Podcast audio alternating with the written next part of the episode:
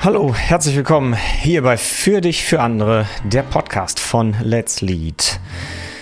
Heute bin ich mal ganz alleine, keiner dabei, keiner zum Reden und ähm, ich habe mir überlegt, was, hm, worüber will ich denn alleine sprechen eigentlich?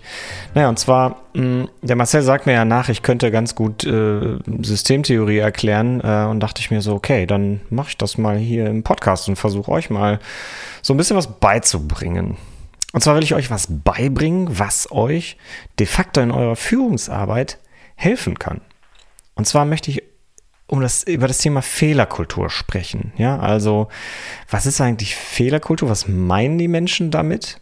Ja, und was, was kann mir denn eigentlich helfen, um, naja, tatsächlich so etwas wie eine gute Fehlerkultur zu schaffen, wenn es überhaupt geht? Also, ist ein schwieriges Thema. Aber lasst uns da mal einsteigen. Also, Lass uns erstmal genauer hingucken, was meinen Menschen eigentlich damit, also Menschen in Organisationen in der Regel, wenn sie sagen Fehlerkultur. Also wenn sie von dem Begriff Fehlerkultur sprechen und wenn sie sagen, wir brauchen eine gute Fehlerkultur. Wie sieht die denn aus?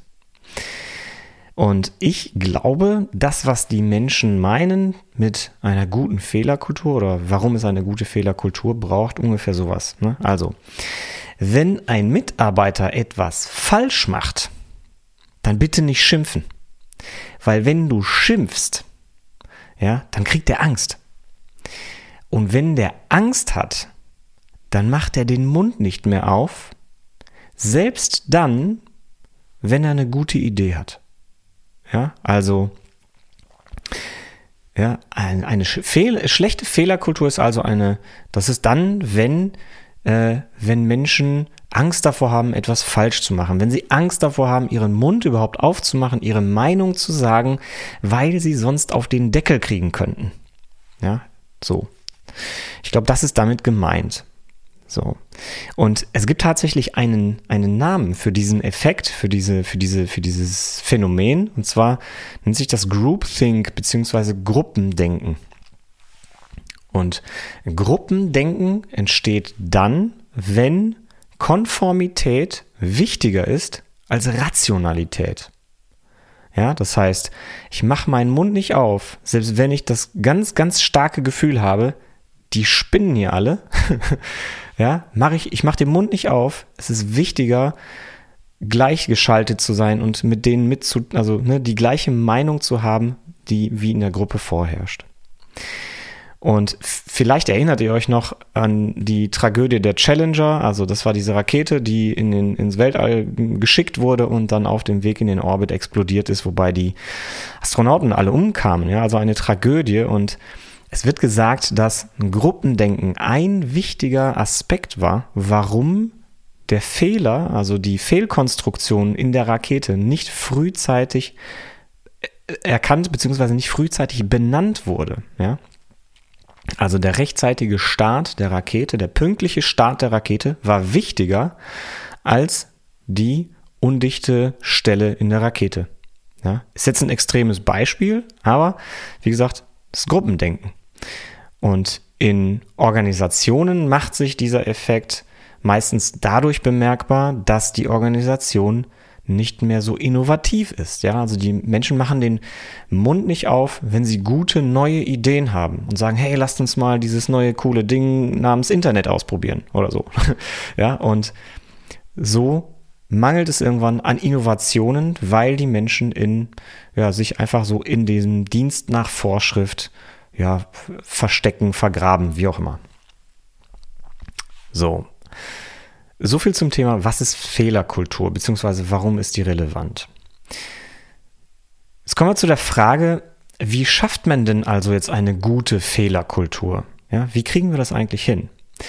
Und die erste wichtige Antwort auf diese Frage ist gar nicht.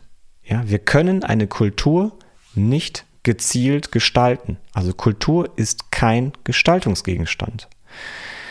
Ja, also Kultur, das ist die Sammlung ich würde es mal so beschreiben, die Kultur ist eine komplexe Sammlung von Erwartungen, die in den Köpfen der Menschen stecken. Ja? Also dadurch, dass die Organisation ja auch irgendwie entstanden ist und durch das, das Verhalten aus der Vergangenheit haben sich in den Köpfen der Menschen Erwartungen gebildet und, und die Menschen versuchen, diesen Erwartungen natürlich gerecht zu werden. Ja, also da würde man von Kultur sprechen. Und somit ist Kultur natürlich ein ganz wichtiger Faktor dafür, wie sich die Menschen verhalten. Ja? Also Kultur ist nicht irrelevant, auf gar keinen Fall. Nur mein Punkt ist, Kultur lässt sich nicht gezielt gestalten. Also ich kann nicht so auf eine sag mal, kausale Art und Weise Kultur verändern. Nach dem Motto, ich will jetzt diese gute Fehlerkultur haben, dann mache ich jetzt Schritte A, B, C, D und danach ist sie da. Das geht nicht, ja. Also Kultur, es gibt eine schöne Analogie für Kultur, wie ich finde. Und zwar Kultur ist wie der Schatten der Organisation. Sie ist halt immer, der Schatten ist immer da, aber wenn ich den Schatten direkt verändern will, also ich, ich gehe zur Wand oder auf den Boden und versuche den Schatten zu verschieben, das geht einfach nicht, ja. Ich kann den Schatten aber sehr wohl beobachten und daraus gewisse ähm, Annahmen ähm, rückschließen, ja. Aber gezielt verändern kann ich es nicht. Somit ist Kultur also ein ganz wichtiges, ein wichtiger Beobachtungsgegenstand, aber kein Gestaltungsgegenstand. Also wenn wir ne, jetzt habe ich euch das schon mal sozusagen den, das habe ich euch unter den Füßen jetzt weggezogen. Also äh, Kultur, lasst die Finger davon. Ja, aber woran könnt ihr denn eigentlich was ver also wo, woran sollen wir denn etwas verändern, wenn nicht an der Kultur? Naja, die Kultur, also es gibt eine ganz tolle Unterscheidung zwischen Kultur und Struktur, nämlich ne, Kultur sind die nicht entscheidbaren Aspekte von Organisationen, Motivation, Mut, Agilität, Bürokratie und all solche Dinge. Ja? Und dann gibt es entscheidbare Aspekte von Organisationen. Und die entscheidbaren Aspekte von Organisationen, die kann ich gezielt verändern. Ja, wenn ich die nötige formale Macht habe, kann ich von heute auf morgen gewisse Dinge verändern.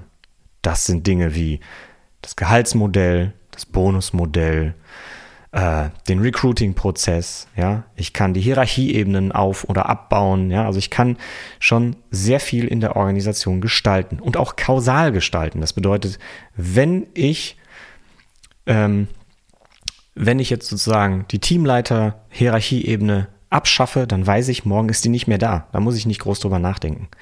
Ja, wohingegen, wenn ich heute ausrufe, seid mal motivierter, dann kann ich mir fast schon sicher sein, morgen werden die meisten Leute nicht motivierter sein, vielleicht eher demotivierter. Ja? Also ihr merkt schon, Kulturveränderung wird versucht über Appelle, ne? seid mal so, ja, schimpft mal nicht so doll mit euren Leuten, seid mal empathischer, ne, wertschätzender, die haben sich ja Mühe gegeben, ja, aber durch diese Appelle neigt man schnell dazu, eher übergriffig zu werden, ja, und den Leuten vorzuschreiben, wie sie sein sollen. Also wird dann schnell unangenehm, würde ich jetzt mal so behaupten.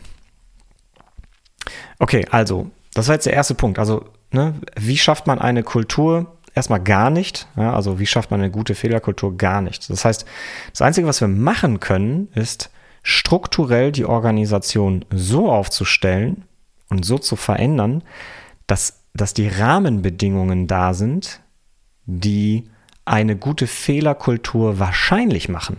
Ja? Also wir können die Voraussetzungen schaffen, dass diese Kultur entstehen kann. Ja, ein, äh, ein Negativbeispiel, also ich, ne, ein Beispiel andersherum ist, wenn ihr sehr ausgeprägte Hierarchiestufen habt, ja, in der Organisation, dann ist die Wahrscheinlichkeit sehr gering, dass sich in dieser Organisation eine gewisse Agilität einstellt. Ja, also es gibt gewisse Zusammenhänge zwischen Struktur und Kultur, aber wir können da eher darüber nachdenken, wie ähm, ich kann Voraussetzungen schaffen auf der strukturellen Ebene, aber ob das auf der kulturellen Ebene dann tatsächlich so eintritt, wie ich es mir wünsche, das ist wieder so mehr Bauchgefühl, halb geraten und gehofft. Ne? Der zweite Punkt, mit dem ich auf diese Frage antworten möchte, wie schafft man eine gute Fehlerkultur, ist der folgende. Und zwar möchte ich euch hier ein ein Denkwerkzeug mitgeben. Ja, dass wir, wir nennen es halt Denkwerkzeuge. Und zwar ist das eine Unterscheidung. Das ist eine ganz wertvolle Unterscheidung, wie ihr unterscheiden könnt zwischen, ich nenne es mal, zwischen guten Fehlern und schlechten Fehlern. Ja? Und zwar ist es so, wenn in der Organisation Probleme existieren, also es wird ja immer an Problemen gearbeitet, dann kann man diese Probleme so ein bisschen ähm, unterteilen in, die sind eher komplex oder eher kompliziert. Ja, also komplizierte Probleme sind die Probleme, bei denen ich weiß, ich weiß 100% genau, wie die richtige Lösung ist. Ja, ich muss nur eine gewisse Folge von Arbeitsschritten richtig befolgen und dann habe ich das gewünschte Ergebnis. Ja, es sind Prozesse. Ja, es ist sozusagen, es ist der, der, der maschinelle Teil der Organisation.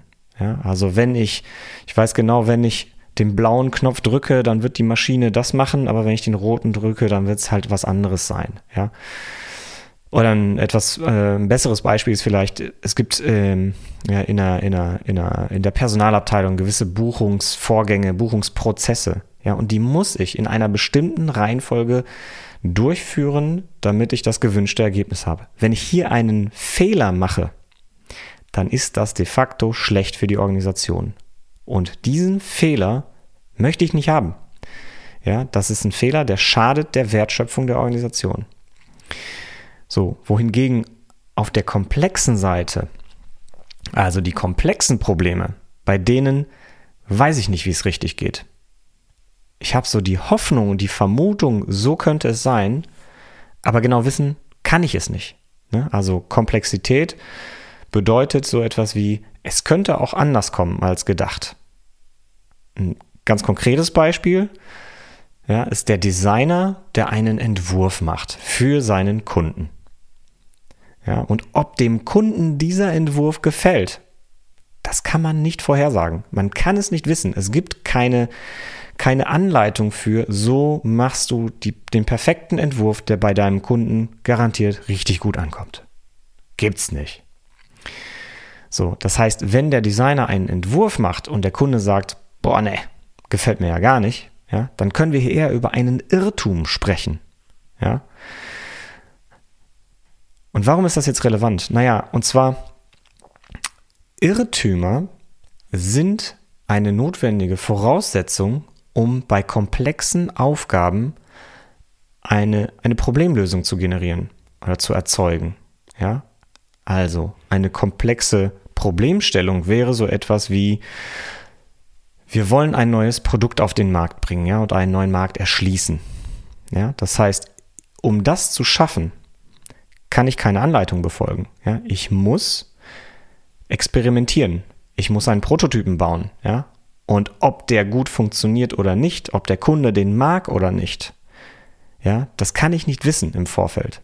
Und wenn der nicht gut ankommt, dann war das kein Fehler dann war das erstmal ein Irrtum.